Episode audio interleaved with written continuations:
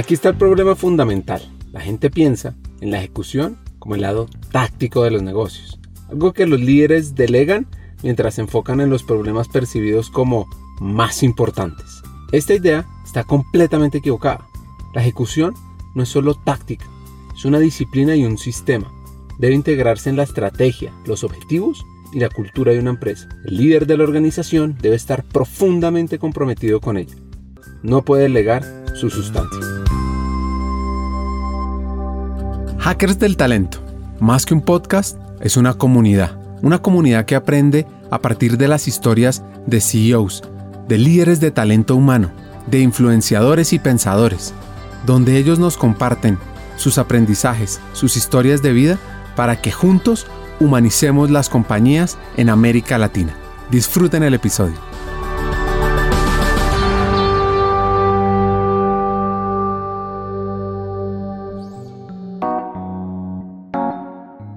Nuestro hacker de hoy es colombiano. Ahora, lleva viviendo varios años en México. Se llama Juan Carlos Jaramillo y hoy es el CEO de Jugos del Valle.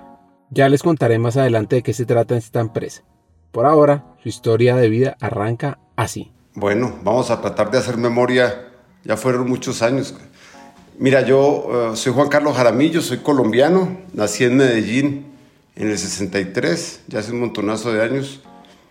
Y pues fue una vida, una infancia muy común de Medellín, muy rica. Tal vez el, punto más importante de esa historia fue que mi mamá se divorció cuando yo tenía un año, un año de edad. Entonces realmente la vida mía fue mi mamá, mi hermana y yo, una familia muy pequeña. Eh, mi mamá, una mujer muy trabajadora en esa época, que no habían tantas mujeres trabajando, fue una mujer que se destacó mucho por su trabajo, sobre todo en, temas de relaciones públicas y, publicidad, trabajó toda la vida. Pero bueno, crecí en Medellín, estudié en Los Alcázares, que es un colegio del Opus Dei en, en, Colombia muy bueno. Era una finca casi en, en las afueras de Medellín, en Sabaneta. A todas estas, mi mamá se vuelve a casar con un, señor muy que lo quisimos mucho, Luis Fernando. Luego, desafortunadamente, se divorcia de nuevo y, a raíz de ese divorcio se va a Bogotá a vivir. Digo se va porque nos dejó a mi hermana y a mí con, mis, con mi abuela y mi tía eh, por un año. Y digamos que ese fue el primer, primer cambio grande de ubicación nuestro. Eh, al año nos fuimos, nos encontramos con ella en Bogotá. Yo llego en Bogotá al Colegio Los Cerros, que es un colegio parecido al de a los Alcázares, que es de Lopus allá, y me fue re mal, re mal. Llevaba eh, tres meses estudiando, no pude engancharme con el colegio, y mi salida más elegante fue, quiero irme a la escuela militar. Entonces me salí a estudiar, creo que como excusa lo de la escuela, pero me salí a estudiar ese año, fue quinto bachillerato. A este hacker quien es hincha del Club Atlético Nacional. Oh, oh, oh, mi nacional, nacional. también los carros, el camping, y no quería estudiar. Entonces comienza a trabajar e inicia en el mundo militar. Ah, entonces llego a, Bogotá y, algún amigo me habla de la escuela militar y me parece una buena salida para salirme del colegio. Afortunadamente fue una sorpresa maravillosa porque, bueno, aplico a la escuela durante ese año me voy a trabajar con un primo que tiene una papelería en el centro de Bogotá, la papelería Ochoa, a trabajar de mostrador. Básicamente mi mamá dijo, pues si no vas a estudiar, trabaja. Entonces me puse a trabajar. Me iba en buseta desde el norte de la ciudad hasta la calle 20 en el centro de Bogotá a trabajar, a atender la papelería. Y durante ese tiempo de la papelería apliqué a la escuela militar. Y me recibieron, me recibieron y entré a hacer quinto y sexto. Y digo, afortunadamente salió bien porque sí me encantó esa experiencia. Fue una experiencia maravillosa la sorpresa de salirme de casa y meterme a un sitio de tanta disciplina y fantástico. Fue una, en lo físico, en lo intelectual, en el cariño que le, que le toma uno al país desde, desde las Fuerzas Armadas, fue increíble. Fue una, eh, convivir dos años con un montón de compañeros de, de ese estilo fue increíble, en todo sentido, como lo digo tanto por la educación militar como la, parte académica fue muy buena. Para mi sorpresa, quinto y sexto fueron dos años muy que aprendí a estudiar, porque todas las tardes teníamos un espacio de estudio que yo tenía que aprovechar y lo aproveché muy bien. Y fue muy formador, fue bastante formador. Las idas a, a las campañas que, que, llaman ellos, que es como salir a, a, los, a, los, llanos o a Melgar, nos íbamos en esa época eh, tres veces al año. No, increíble. Conocí gente increíble. Fue una época muy linda muy Terminando la carrera, le cuenta al comandante, y eso no es tan buena idea compartir, en este caso, sus sueños. De la compañía que yo tenía, que era la compañía Galán, era un hombre muy, muy amable dentro de lo, de lo estricto que era. Cuando le dije que quería salir a hacer exámenes para, para aplicar a universidades, pues no le gustó ni cinco. Inclusive me perdí exámenes en, en dos otras universidades, entonces fue muy complicado aplicar a universidades, sin embargo logré aplicar al CESA y, saliendo justo después de salir de la escuela entré al CESA a hacer año, a empezar eh, business o administración de negocio en el CESA. Eh, me imagino que sigue igualito allá en Teusaquillo, la universidad, solo administración de empresas. Igual bien interesante, pero súper desubicado. Y, pues sí, lo sentí, me fue muy bien el primer semestre, el segundo no tanto, el tercero me salí. Reboté en lo académico, pésimo, pésimo. Gustándome la carrera como me gustaba, fue una época ya de mucha fiesta y como de mucha desconcentración. Eh, yo contando de tal como fue el tema para no... Y en esa época yo andaba muy ennoviado en Colombia y mi mamá me dice, ¿por qué estás para Estados Unidos a aprender inglés? Y pues vámonos. Entonces me salí a estudiar y me fui a Boston a estudiar inglés. Que ahí comenzó eh, la parte más transformacional de mi vida por lo que me llegó que nunca me lo imaginé, que fue una crisis económica, que ya te cuento. Entonces me fui a estudiar inglés a, Boston University, dos semestres, súper bien. Estando estudiando, llego a Boston, hago los dos semestres de inglés, terminando el semestre, el segundo semestre que ya me regresaba a Colombia, me contacto con un profesor de Emerson College, que era amigo de la familia donde yo vivía, y él daba historia en Emerson, que es una universidad de comunicaciones muy, muy buena en Boston. Entonces hablando, la señora con la que yo vivía habló con él y yo hablé con él y me dijo, vente a tomar un curso de verano conmigo y, pues a ver si te gusta. Y tomé el curso de verano, tomé la clase de, él de historia, súper pesada en inglés, mi primera clase en inglés, la pasé y dije, pues me voy a quedar y me quedé y apliqué a Emerson College, me aceptaron y, y estando en Emerson el primer semestre estudiando comunicaciones, eh, mira el cambio de vida, porque venía de administración y luego comunicaciones, se me abrió un mundo y, me empezó a gustar mucho. Y ya el primer semestre bien, el segundo semestre bien, empecé a estudiar comunicaciones con énfasis en marketing. Y ahí venía bien, me quedé a vivir en Boston. Y como faltando un año para graduarme, ah, me recibieron esas materias que tomé en el CES, afortunadamente me dieron como, como un semestre de créditos. Y ya, y ya para, faltándome un año para graduarme, el negocio de mi mamá tuvo un quiebre económico gigantesco en Colombia, detonado por un accidente que ella tuvo en la famosa ciclovía de esa época. Se cayó una bicicleta, eh, tuvo un problema en la cabeza, tuvo que intervenir. Yo me regresé de Boston a ayudarle en su trabajo, a ver cómo liquidaba la oficina y a ver cómo le ayudaba en su salud. Y pues tocó cerrar la, la universidad y con ese cierre se cerraron los ingresos familiares. Pero ni siquiera fue que se redujeron, se cerraron, al menos para mí. Era un broker de medios. Ella representaba periódicos locales en Bogotá, Vanguardia Liberal, La Tarde de Pereira, La Opinión de Cúcuta, varios periódicos del país. Ella era como la, representante comercial en Bogotá. Y un negocio que creció mucho, tal vez desbordadamente, y se junta con la enfermedad de ella y, y nos tocó cerrar el negocio. Le tocó ella cerrarlo y me dice, tienes dos opciones. Estoy resumiendo, pero si te quedas en Colombia y terminas la carrera aquí, o te regresas pero no hay un peso. Y ahí fue, ese digamos que fue el detonante más grande de mi vida, el cambio más grande, porque como que no hay plata. Toda la vida había tenido con qué estudiar y con qué comer. Pero gracias a Dios, y digo a Dios literalmente, porque, porque siempre he estado cerca de mí, tomo la decisión de regresarme a Boston sin, sin tener de un ingreso seguro. Regreso a Boston, yo esa familia con la que estaba viviendo anteriormente ya no estaba con ellos, tenía un departamento rentado con los venezolanos pero ya el tema era, a ver, me ubico aquí otra vez a buscar vivienda más barata y entonces hablé con la familia con la que había vivido antes, les conté mi situación, ellos tenían dos habitaciones que rentaban en su casa, me dijeron, vete a una, la menos buena, nos trabajas durante la semana unas horas y nos pagas una plata al mes mínima para comida y te vienes para acá. dicho y hecho, me fui para allá.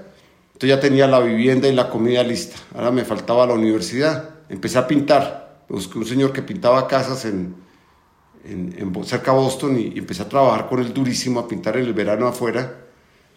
Y ya el tema era cómo financio la universidad, me faltaba un, un año. Y como siempre el peso devaluado frente al dólar, pues yo no sabía qué hacer. Entonces empecé a aplicar a préstamos. Y, es muy irónico porque aplicas a préstamos y necesitas un, un aval, que, una persona que te sirva de fiador. Y este profesor que me dio las clases de historia me sirvió de fiador, pero el préstamo no me lo dieron porque él tenía muchos ingresos. Y era un préstamo para gente sin ingresos, pero yo era el del préstamo. Bueno, finalmente no me dio el préstamo un tío que tenía en California me, me, sirvió de fiador, él tenía un tema de crédito, entonces no me dio el préstamo tampoco. Para hacer corto el cuento, el profesor me prestó un dinero de su bolsillo y otro amigo colombiano que quiero mucho me prestó un dinero que tenía su mamá en una cuenta de ahorros, me lo prestó con el mismo interés que, que la mamá recibía, yo se, garanticé que se lo pagaba. Entonces el último año fue con préstamos personales de... Entonces me tocó trabajar recontraduro para poder pagar eso más la vivienda. Entonces me gradué, en el 86 me gradué de comunicaciones, promedio, nada de honores ni mucho menos, pero logré graduarme. La resiliencia, las ganas, la fuerza interior por lograr los sueños, eso es fundamental. Y cuando se graduó debía seguir trabajando de pintor. En Boston duré cinco años. De esta época, el último año de universidad, trabajando y estudiando, y me quedé un año más pintando casas para poder pagar, porque la deuda en pesos, en, dólares, era muy alta para ir a ganar pesos a Colombia. Entonces me quedé ya un año de full, pintor de uniforme. Fue maravilloso porque me conseguí un... Di muchas vueltas con empresas de pintura, pero el último jefe fue un hombre que era biólogo marino, que, descubrió que hacía más dinero pintando casas que con biología marina y pintaba las casas de las afueras de Boston, casas de gente muy rica y le pagaban muy bien, éramos uniformados. Tengo que admitirlo públicamente, me inventé un Social Security para que me contratara. Y me contrató y trabajé re bien con él. Yo sacaba una, un día a la semana para hacer internships y, y como para tener un poquito de, de, rutina empresarial. Y básicamente hice internships en, en una agencia de publicidad. Iba los viernes a hacer cualquier, sacar fotocopias o ayudarle a alguien eso lo hacía gratis, obviamente, pero para tener un poquito de contacto con el... Ah, la otra cosa muy importante es que en esa época conocí a la que es mi esposa hoy, que es Beatriz, que también es Jaramillo, y la conocí en Boston, una caleña muy linda que, que me tiene feliz. Y la conocí en esa época, nos enamoramos y, y bueno, creo que lo más importante, de lo más importante de Boston fue conocerla a ella, parte de mi formación académica y de trabajo. Entonces, en noviado con Beatriz, me graduó, me quedo un año trabajando, al año mi mamá vuelve a abrir su empresa y me dice que, me, que fuera a trabajar con ella a Colombia. Yo no, no agarré la onda esa eh, por alguna razón. Y después me llaman de la República, menos que todavía está la República, el periódico en Colombia. Rodrigo Espina, que era el dueño, me, me llama y me, me, ofrece que me vaya a trabajar con él. Y, y, en ese momento hablamos y me dice, ¿por qué no te haces unas prácticas en el Wall Street o en el, yo te consigo un contacto, me consigo un contacto en el Wall Street Journal y me fui dos semanas a, a trabajar con ellos, a hacer un entrenamiento muy básico. Luego regresó a Boston y, su sobrina, que es Berta Olga Ospina, era la cónsul de, de Colombia en Boston y era muy linda amiga nuestra y me ayudó a contactar con una persona del Boston Globe y me fui con ellos un mes puro a conocer el periódico, a ver cómo funcionaba. Entonces, digamos, con ese pasar de la pintura a, dos meses de, mundo de negocios con periódicos en Nueva York y Boston, pues me sentía que estaban caminando sobre algodón yo.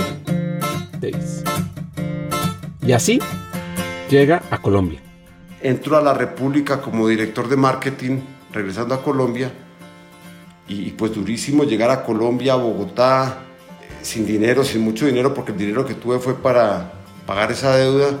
Y con Rodrigo muy bien, eh, realmente muy difícil porque yo venía sin mucha estructura laboral y profesional. Empecé a trabajar con ellos y realmente fueron como 7, 8 meses de trabajo muy dedicado a aprender de investigación de mercados, ver el perfil del lector, hacer algo de publicidad. Hicimos una campaña para el periódico. Y yo no sé ahora, pero en esa época uno llegaba a Estados Unidos y le empezaban a llamar. Yo más porque venía de fuera y, y me empezaron a llamar. Claro, eso sonaba muy bien, así no supiera nada. y me llamó a través de una amiga que quise mucho, eh, que tiene una empresa de servicios temporales, Isabel Botero. Me llama una compañía que se llama Colombiana de Comercio, que es Corbeta, que son los dueños de Alcosto. En ese momento Colombiana de Comercio era la distribuidora de Noel, de las galletas, y de Inextra, que eran los detergentes. Inextra era una compañía colombiana, pero por eso me llaman. Entonces Mauricio Gutiérrez, que era el director comercial de Colombiana de Comercio, estaba buscando a alguien joven que hablara inglés, que le quisiera aprender. Entonces Isabel, esta amiga, me contactó con él y me encantó, porque yo me acuerdo que yo entro a esa compañía, yo venía al periódico y, entro a las bodegas de Colombiana de Comercio, que era la, la 30, en la, en la carrera 30 con calle 10 creo. Y entras a una bodega, entro a la oficina de Mauricio y en la ventana de Mauricio daba contra la bodega y solo se veían cajas de galletas. Eh, galletas Saltín, Ducales, festivales. Y yo era mirando ese... Y de ahí como que empezó el tema del mundo real a pegarme y me encantó ver ese ambiente y Mauricio es un tipazo y me entrevistó. Y me dijo, bueno, véngase a trabajar con nosotros. Viene Procter Gamble. Estamos muy inquietos porque esta es una compañía multinacional. Creemos que, no sé si siga con Colombiana de Comercio porque es distribuidor exclusivo en, en toda la región. Necesitamos a alguien que, que, les aprenda a ellos y, y, se enganche con ellos y aprenda del negocio. Y me dijo, véngase por la misma plata para que no se venga por dinero. Afortunadamente acepté. Entonces me fui con ellos y fue una maravilla porque, porque ahí fue cuando me... Y de pronto ese tema que te dije del PowerPoint al Power Reality fue cuando el reality me, empezó a pegar. Te me dice Mauricio, ven, véngase a la compañía y métase de mercaderista. Y dicho y hecho, entonces tenían ellos la línea de Noel y de los detergentes medio mezclada, los vendedores eran los mismos. Y me fui al... Estuve como seis meses de mercaderista en varios supermercados de Bogotá. Eh, maravilloso, de uniformito, de cumplir horarios de mercaderista. Me encontré con algunos amigos en el supermercado y aterrados. ¿Usted qué hace aquí de mercaderista? Usted no es que haya estudiado afuera y todo el rollo, y pues que se pone a explicar. Y fue muy didáctico y maravilloso por dos elementos. Por el elemento técnico como tal, de ver cómo funcionan los productos, pero creo que esa experiencia me enseñó a conocer la la tangibilidad del punto de venta, lo importante que es, y de conocer el equipo humano, cómo se mueve en un supermercado. Y al día de hoy es lo que más me conecto. Yo cuando voy al, mercado me conecto muchísimo con la gente de ventas y con los mercaderistas, ni se diga. Es, es un equipo fantástico que hace que el negocio dé lo que da. Entonces me conecté muchísimo. Ya después me sacan y empiezo a trabajar en ventas, a hacer planes de promociones y empecé a crecer maravillosamente. Entró Procter y con esa entrada de Procter llega una tecnología de ventas increíble y me la ha hecho toda. Lanzamos Sinestra activado y un montón de productos de esa época y, y ellos tenían una metodología de los pasos de la venta. A ti, hacker, que nos estás escuchando, te propongo un reto. Independientemente de los años que lleves en la compañía en la que estás, sal con el equipo comercial Haz una ruta de conocimiento de ventas. Trabaja unos días en la línea operaria y verás todo lo que aprenderás. Volviendo a la historia, por la triste época de 1989. Me acuerdo mucho la Pablo Escobar poniendo la bomba del DAS. No sé en qué época fue, porque era, estábamos muy cerca de la oficina y nos tocó a nosotros esa, esa, crisis. Y fue la época que trabajé con Colombiana de Comercio. Cuando empiezo a entender, a entender y aprender de Procter Gamble esa técnica de ventas, me encantó. Ellos tenían todo ese tema de manejo de objeciones y, los pasos de la venta y hacer unas clínicas de venta maravillosas, los ayudó a ventas, una tecnología para... ¡Wow! Entonces para mí fue como el descubrimiento técnico de, comercial de mi vida. Sin embargo, como al año me dice Mauricio, bueno Juan Carlos, esta compañía se va a partir en dos en lo comercial. Noel y jabones. ¿Qué quiere? Y contrario a, los que, a lo que muchos pensaron, yo me fui a Noel me fui a manejar las galletas porque me gusta, me encanta el alimento, me encanta la, la, la, línea.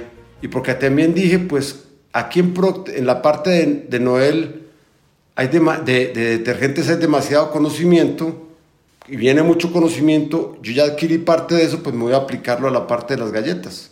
Y así fue, hice, y me fui, y me fui a manejar galletas y me volví el, gerente comercial de Noel para Colombiana de Comercio, eh, que fue como mi, mi, ascenso importante en esta compañía, donde empecé ya a tener buenos ingresos, a manejar los clientes, manejamos todos los supermercados. Colombiana de Comercio tenía todo, Cundinamarca, Los Llanos eh, y los Llanos Orientales viajaba muchísimo, me salía al mercado muchísimo y ya manejé una fuerza de ventas completa de Noel, de alimentos. Era Noel y Zenú con los enlatados. Súper. Y, y muy conectado con Noel, una compañía muy linda. Noel tuvo unos cambios gigantescos también. Cambiaron al presidente, llegó Rafael Mario Villa en esa época y me tocó a mí. Y estando ahí en, en mi mundo fantástico de, de economía de comercio, nació la ley 100 en Colombia eh, que es la ley que regula las cesantías y las pensiones, y nacen los fondos de pensiones.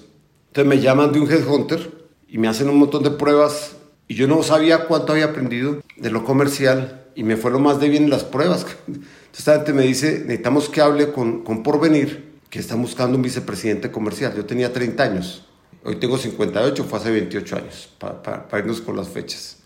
Y me llaman de, de Porvenir y yo casi no me voy, fue un, me llamó, era Pablo Alvir el presidente de Porvenir y me, me entrevisté, me necesitamos a alguien de, de, consumo masivo para vender pensiones. A mí eso no me hacía mucho clic. Y yo, no, no. Y un día me, llamó y me dijo, mire Juan Carlos, usted va a manejar la fuerza de ventas, son 2.000 vendedores, eh, son todas las regionales del país, en su área va a estar marketing, va a estar ventas y van a estar las oficinas de porvenir. Y toca lanzar la campaña de pensiones en Colombia porque ya es en, seis meses, eso es, es, un hecho. Bueno, me convencí y me fui para porvenir. Y fue un cambio dramático del mundo de consumo masivo al mundo financiero comercial. Eh, sin embargo, me fui y ahí hicimos el lanzamiento de, Porvenir en, Colombia, que fue una maravilla porque la ley solo permitía que se empezara a vender un día X, no me acuerdo qué día específico, pero ese día fue como estar todos los caballos en, la la línea de partida levantan el, la, reja y nos fuimos a correr todos.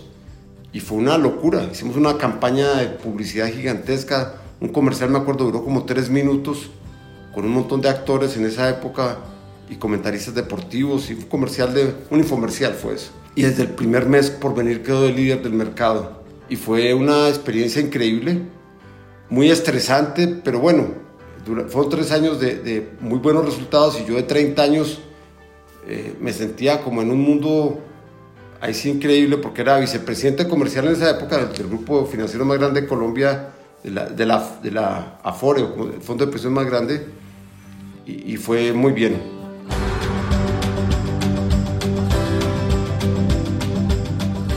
Así que está encantado en el cargo. Lo que pasa es que los headhunters lo tienen entre ceja y ceja. Eso sí, mientras tanto, su familia va creciendo. Y ya estando ahí, ya, ya casado con mi esposa, ya, ya esa vida personal eh, seguía creciendo. Yo me casé con Beatriz recién llegaba a Colombia y entre los dos hicimos una familia muy linda. Mi primer hijo nace estando ahí, Daniel, estando yo en Porvenir. Mi segundo hijo alcanza a nacer ahí, Alejandro. Son adoptados mis hijos, entre otros. Nos los entregaron, digamos, estando ahí. Y me llama un día alguien de Conferry, Roberto Pombo, y me dice, oiga, están buscando una persona y me fui a una entrevista. Y, me hablaba de Panamco. Panamco era el embotellador de Coca-Cola en esa época, que estaba buscando a alguien para un puesto que se llamaba eh, el Plan Catapulta, así tal cual. Y querían formar gente para que creciera, porque la compañía estaba creciendo mucho. Y Roberto me llama, me entrevista, me entrevisto con la gente de Panamco en Colombia. En esa época había un argentino que era Rubén Pietro Pablo y el equipo de recursos humanos y, me ofrecen la, posición de director de operaciones en entrenamiento, se llama la posición. Y yo muy, con mi pecho muy hinchado, les dije que no. Les dije que no, Pablo por venir me dijo no se vaya, eh, me puso a entrenarme en la parte financiera, que yo diría que era mi, mi lado más débil. Me dijo, váyase al Banco de Bogotá, entrénese en los comités de créditos, aprenda un poco de finanzas. Me quedé. Y este hombre, eh, José Vicente, muy, muy sagaz, me dice, me volvió a llamar, como al mes. Me dice, ¿usted por qué no se fue, Juan Carlos? ¿Usted es que no tiene claro qué es Coca-Cola y qué es lo que están buscando en usted? Yo tal vez no escuché bien, Roberto, no, José Vicente. Entonces me dice, me citó con mi esposa. Eso creo que fue la parte más interesante. Me fui a Conferre con Beatriz y hablamos un rato. Él habló a solas con Beatriz y me dice, mire Juan Carlos, váyase a México a hablar con Panamco en México, los headquarters, vivo aquí en México ahora, y me entrevisté con ellos en México y ya, caí como, como mosca en papel encerado. Me dijeron, mire, usted necesito que se necesitamos que se venga la compañía porque no hay talento para crecer. Y el mundo es muy grande, Juan Carlos. Y, y, vuelvo a decir gracias a Dios, literalmente les dije que sí. Entonces me contrata Panamco y me salí de ese mundo de vicepresidencia comercial de Porvenir a un cargo de director de operaciones en Colombia, que realmente estuve un año en entrenamiento total, inmersión total. Estuve en ventas, estuve en camiones, estuve en producción, estuve en distribución, en todas las líneas de la compañía. Y yo digo que es un mes que me pude haber muerto y nadie se da cuenta porque yo manejaba mi propia agenda de entrenamiento, viajé por todo el país eh, y fue maravilloso, fue, fue muy formador. Vuelvo al tema de, ese conocimiento de montarse a la ruta, entregar producto o de estar en la línea de producción de embotellado o estar en, los, en las plantas de tratamiento. Fue súper increíble y tuve la bendición de, de que me pagaran por aprender ese año. Terminando ese año me contratan como en un cargo corporativo un poquito como para que me estabilice y mi, primer, mi primera función real fue gerente de la planta de Bogotá. Y la gerencia, entonces mira el cambio, porque yo venía, Ricardo, de un mundo muy comercial y ya me entregan la gerencia de una planta donde ves todo. Y en ese momento tenía manufactura, distribución, ventas, wow. Pero las madrugadas eran impresionantes. Juan Carlos estuvo liderando la región norte de Colombia desde Barranquilla. Luego pasa a ser director de Panamco en Costa Rica. Reportaba a México. Ya además tiene cuatro hijos. Y el que era su jefe en México lo asciende. Y a este hacker, pues también. Ahora es vicepresidente ejecutivo de operaciones en México en Panamco. Lo que pasa es que... Bueno, llego a México y en ese cargo yo llegué como en julio a México, eso debe haber sido 2003, 2002. 2002, después de Costa Rica. Y en esa época, Panamco, que era esta compañía embotelladora de Coca-Cola, las más grandes, si no la más grande de Coca-Cola, es comprada por FEMSA, que era un embotellador pequeño que solo tenía operaciones en México y en Buenos Aires. Y ahí se me, se me cruzaron los cables porque yo dije, estoy recién llegado a México, soy colombiano. Los headquarters de FEMSA eran en Ciudad de México. Nosotros no operamos Ciudad de México, sino otras áreas de México como Panamco. Yo dije, hasta aquí llegué, porque todo jugaba en contra, pero, pero Dios seguía acompañándome muy bien y, y, y, agarra FEMSA, compra Panamco, eh, se anuncia en diciembre del 2002 y fueron como tres o cuatro meses del 2003 del, del takeover de ellos y nos empiezan a todos los, ejecutivos de Panamco a hacer entrevistas de, de, entrada, exámenes, pruebas psicométricas, entrevistas con todo el equipo ejecutivo de, FEMSA. Y, gracias a Dios se dieron las cosas y del, primer nivel de, México mis compañeros se fueron y yo me quedé eh, siendo el nuevo y me quedé a cargo de la entrega además, porque se fue Rubén y, unos compañeros, gente súper preparada y capaz además, pero por alguna razón o tomaron la decisión de irse o no quedaron en el, en el grupo. Se fueron y yo me quedé a cargo de México, de la operación de México unos meses y yo se la entregué a FEMSA formalmente. Y fue una época súper dura y formadora porque tocó salir de mucha gente y, yo tuve la, la, fortuna y la bendición de que cuando FEMSA me contrata como ejecutivo, no me da ninguna responsabilidad operativa. Y digo gracias a Dios porque operaba muy distinto. El modelo operativo de FEMSA, el de Panamco, siendo embotelladores que, se que venden Coca-Cola, era un modelo con, con, con, principios muy distintos, sin ser uno mejor que el otro, distintos. y, tuve la fortuna de entrar a un puesto comercial eh, en el corporativo sin mucho rol, pero me sirvió para ver el mundo desde, desde ahí, desde, desde, otra, desde otro punto. Yo era el único que estaba dando la vuelta en el corporativo de México, pero me empecé a desesperar. Estuve unos tres o cuatro meses en esa dirección comercial, viendo países y viendo toda la estructura y la estrategia, porque no tenía mucha chamba, como dicen aquí en México, no tenía mucho trabajo y fui a tocar la puerta del director general. Ah, no, primero fui a tocar la puerta de la operación en México, volviendo a ese tema de operar. Y busqué al director de operaciones de aquí de la Ciudad de México y le dije, José Antonio, dame una mano. Y me dijo, ¿por qué? Porque estoy allá en el corporativo, estoy encerrado, yo vengo a operar muchos años de camiones, de ventas, de líneas, y estoy desesperado, necesito conocer cómo operan ustedes, y la única forma de conocerlos es visitando la operación. Y el tipo, con mucho gusto, Juan Carlos, me reunió a su staff y me hizo una agenda de, de visitas y empecé a salir a la operación y fue una maravilla porque México es el Disneylandia del refresco. Salí con gerentes, salí con prevendedores y empecé a untarme. Mientras tenía ese cargo corporativo, por iniciativa propia, como nadie me estaba pelando en el corporativo, como dicen acá de México, empecé a meter mucho a la operación de México y quien era el director general de Coca-Cola FEMSA, que era que se llama Carlos Salazar, en ese momento era director general, se enteró de mi plan de, de autoconocimiento y le encantó. Y me llamó, pues si quieres operar, te entrego el Valle de México. Entonces quédate aquí y opérate el Valle de México. Y yo, Carlos, listo. Que entonces era como un downgrade para mi posición, pero a mí no me importaba. Entonces me entregaron la Ciudad de México, el Valle de México, eh, y Ricardo, eso fue la, la, experiencia más increíble, de las más increíbles de mi vida junto con la que tengo ahora. Porque a los que nos gusta Coca-Cola o el sistema de ventas y los que nos gusta México, la operación de Valle de México es una joya. Te pongo una, una cuenta muy rápida. Tú vas a una tienda aquí en México, un changarro como le dicen, puede mover mil cajas al mes. Eso Colombia no lo ve en supermercado. Es, un, es una masividad y saben muy bien cómo hacerlo. O sea, aquí hay una palabra muy, una frase muy linda que dicen, la, aquí la gente tiene oficio, aquí la gente le sabe mucho. Igual en Colombia le sabe mucho, pero es distinto. Entonces me puse a aprenderles eh, entre eso, en que era nuevo, en que era Expanamco, incorporado FEMSE, colombiano, súper amables, me, me, me, dieron un, me acuerdo, un bochito, un Volkswagen para moverme aquí en la ciudad. No, yo me sentía el rey.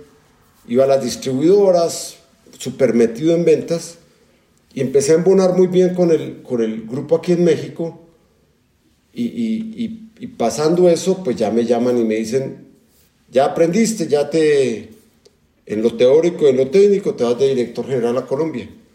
Entonces, como después de esa experiencia tan maravillosa, me tocó llegar a mi país como director de, Coca-Cola en Colombia, de Panamco en Colombia, eh, y fue una maravilla. Y fue una, fue un regreso a Colombia increíble porque muchos compañeros que había dejado hace años volví a verlos ya como jefe de ellos y, construimos una historia de éxito en esa época increíble. Fueron cinco años en Colombia con mucho rollo, me tocó llegar.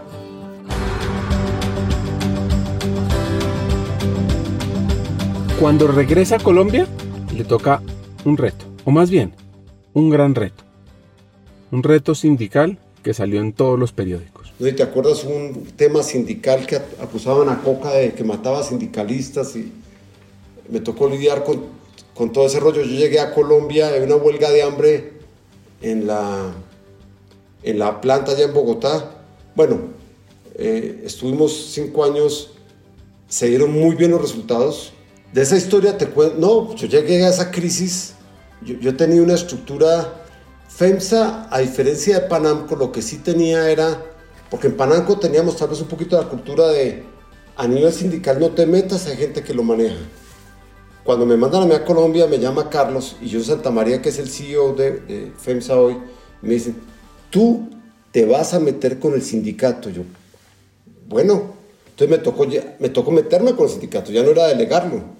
Entonces mi primera llegada fue a meterme con ellos, eh, con Sinaltrainal, que es el sindicato en Colombia. Y, bien, yo creo que, que con con la diferencia del manejo sindical en México, que es muy fácil, entre comillas, muy, muy cordial, Llego yo allá y me acuerdo con el presidente del sindicato que estaba participando de la huelga de hambre él directamente. Y nos sentamos con los asesores de ellos y los asesores nuestros, mesas grandes, y se levantó la huelga.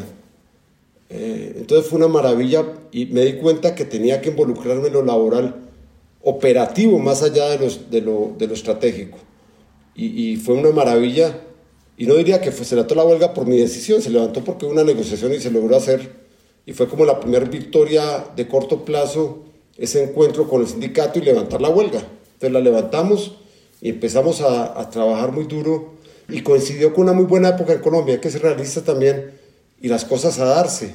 Y yo empecé con mis jefes, mi jefe estaba en Costa Rica y tal vez ya, ya no había tensiones de, entre la Colombia y, y, el corporativo, había mucha tensión anteriormente y se empezó a hablar, se empezaron a desatorar las cosas yo como venía con esa cultura de, que había aprendido aquí y con mi interacción con la operación, mucha salida a la calle, mucha interacción con el mercado, el equipo colombiano son increíbles, todavía hay gente allí, son súper, son brillantes, el equipo colombiano es brillante, empezó a tomar las cosas y nos notamos en esto y nos fue muy bien.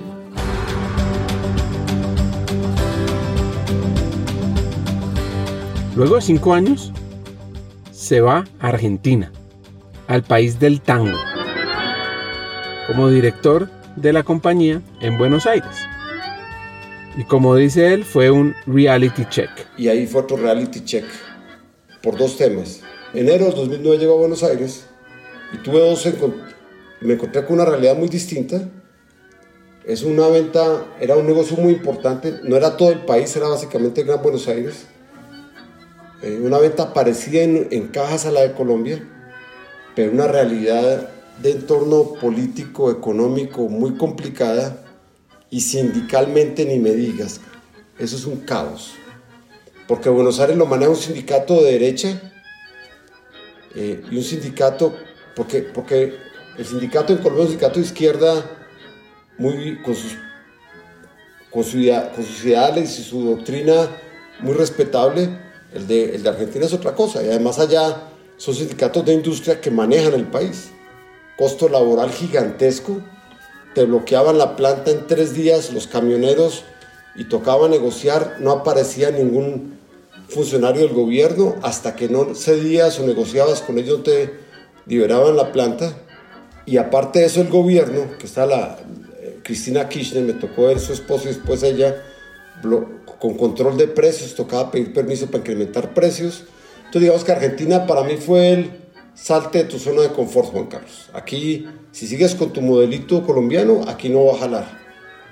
Y lo digo literalmente sobre todo porque y la otra, el otro choque cultural fue el argentino, porque yo venía de un modelo de, de, manejo en Colombia de consenso eh, muy bueno, vengan equipo, consensuemos, Argentina te toca llegar de otra manera. Y me tocó buscarme una coach que me ayudara porque, Juan Carlos, aquí el consenso no es bien visto.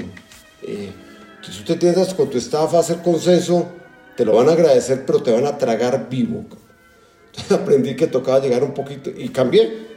Siguiendo con mi estilo eh, de liderazgo, me tocó ser un poquito más, dejar el consenso para la segunda etapa de las discusiones, llegar un poquito, es así, así, así. Me tocó cambiar y Dios me bendijo con un cinco años increíbles en Buenos Aires. Logramos manejar un poco el tema sindical, el tema control de precios y empezamos a crecer muy bien, muy bien el resultado se dio maravilloso a pesar de la situación. Y terminando el 2013 me llaman de, de México y estaba muy agotado porque Argentina agota. Ese tema sindical y el tema de tensión política, aunque se vive muy rico en Argentina, el fin de semana es muy muy impredecible el entorno. Y me traen a México como director comercial de México, que es la operación más grande que tiene Coca-Cola FEMSA. Son, aquí son 60 mil empleados. Eh, es una cosa gigantesca, 45 mil, perdón, 50 mil empleados. Y yo me veo como director comercial y estuve manejando la parte comercial de México porque, aunque fuera solo comercial, era equivalente a la dirección de un país o más. Y bien, y, bien, me tocó la implementación del impuesto de las gaseosas, aquí los refrescos, una época dura, un jefe maravilloso tuve al principio, después... tuvo más retos y uno de esos retos estaba en sí mismo. Se confió en la posición, en el ego. Pero eso no lo detuvo. No detuvo su crecimiento a pesar de ese golpe. Crean la dirección de operaciones en México, pero no me la dieron a mí. Fue mi primer golpe. Entonces crean la dirección comercial de, la dirección de operaciones y traen a, quien fue mi jefe antes, una persona muy querida en la compañía, que tome esa dirección. Y ahí me impactó mucho que no me la dieran a mí. Eh, y eso me dio un poquito de desilusión temporal, pero me di cuenta que me tenía que reinventar y empecé a entender por qué no me la habían dado y me dijeron por qué. Y tal vez tomé control de esas áreas de oportunidad. Yo creo que me faltaba un poquito, yo, yo me, me, la, me la tomaba por ganada, creí que me la iban a dar porque me la merecía por méritos anteriores y tal vez me quisieron decir, tus méritos anteriores ya te trajeron donde estás, gánate nuevos méritos en este cargo. Entonces me tocó quitarme un poquito el ego y, entender que, me la tenía que ganar y me puse a trabajar. Tanto en lo profesional como en lo espiritual. Yo tengo una relación muy cercana con Dios y le dije, Señor, aquí te lo entrego, me voy a desestresar de mi ambición de crecimiento y me dediqué a, a mi negocio, mi negocio comercial como tal, una reestructuración muy grande que me tocó asumir el área de distribución que me pertenecía me la quitaron y me dejaron con ventas puras solamente. Y me tocó meterme en ventas puras y volver a arrancar. Y, y a los, como al año y medio, me llamaron, ya tiene la dirección de operaciones. Ah, me puse dichoso. Entonces me la entregaron. Este jefe se fue, que yo reportándole al director general, ya me reportaba mi manufactura, distribución y comercial. O sea, toda la operación pura. Ay, solamente no me reportaba recursos humanos y finanzas, digamos. Entonces, fantástico, estuve ahí un poco más de un año y, en esos, ya terminando, me llaman y acá existe el negocio de jugos del Valle Santa Clara, que es un negocio muy bonito que pertenece al sistema embotellador de México, que es Coca-Cola Company, dueña de la mitad, y FEMSA y los otros embotelladores dueños de la otra mitad. Y FEMSA me, propuso, me propuso como director general y me aceptan y me, vengo a Jugos del Valle Santa Clara. Y aquí es donde eh, llevo un poco más de dos años y es donde entiendo todo lo que he aprendido en mi vida, lo he aplicado en la parte operativa, en la parte real del negocio. Tenía mucho, mucha falencia operativa el negocio, tanto en ventas como en producción y en, logística. Y me siento aquí en la cabeza del negocio con la bendición que nos ha ido maravillosamente bien. A pesar de la pandemia, el negocio lácteo es una marca muy linda, viene creciendo increíble. La parte de jugos y de, isotónicos y, el resto de bebidas vienen muy bien y hemos logrado una transformación increíble con el equipo aquí y llevamos ya casi tres años eh, que, el negocio crece, se reestructuró y es donde me doy cuenta que todo lo que he aprendido lo puedo aplicar. Aquí reporto más que a un corporativo, a un consejo directivo, a una junta y pues eh, estoy en la mitad del sistema embotellador mexicano apoyado por ellos eh, manejamos el canal moderno, el canal supermercado directamente, el canal tradicional es a través de los embotelladores de México. Entonces, interactúo muy bien con todas las áreas del negocio, entonces estoy bastante contento con eso.